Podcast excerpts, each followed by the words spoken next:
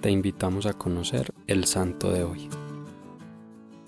Hoy te presentamos a San Juan el Evangelista. Mucho hay por decir de quien se sabía el discípulo amado.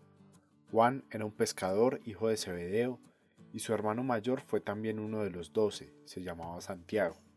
Del estudio de la Biblia, muchos han concluido que San Juan era probablemente el más joven de los discípulos de Jesús, por lo que sus escritos, incluido el Evangelio, seguramente fueron redactados por el santo al final de su vida, luego de haber digerido mucho mejor lo que significaba la figura de Jesús para él y para la humanidad.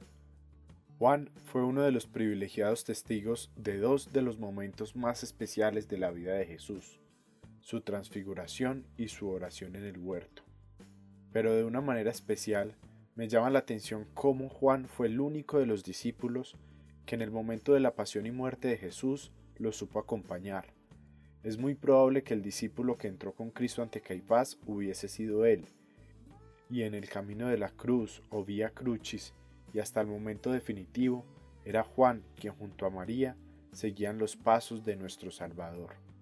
Precisamente fue recorriendo este camino que terminó junto con María y las otras mujeres al pie de la cruz, y vivió uno de los momentos que seguramente fueron más significativos de su vida. Cristo le confió el cuidado de su madre.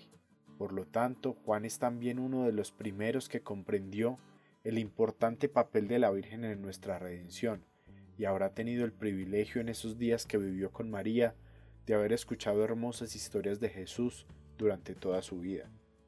Pero no se quedó solo en ser un discípulo, es decir, un seguidor, sino que convencido de la urgencia de la buena nueva de Cristo y dotado de una especial inteligencia, seguramente asistido también por el Espíritu Santo, en la etapa madura Juan se dedicó a escribir y a guiar a la iglesia por una doctrina correcta, pues ya en esa época comenzaban algunas desviaciones u herejías, sobre todo especulando sobre la figura de Jesús y su divinidad.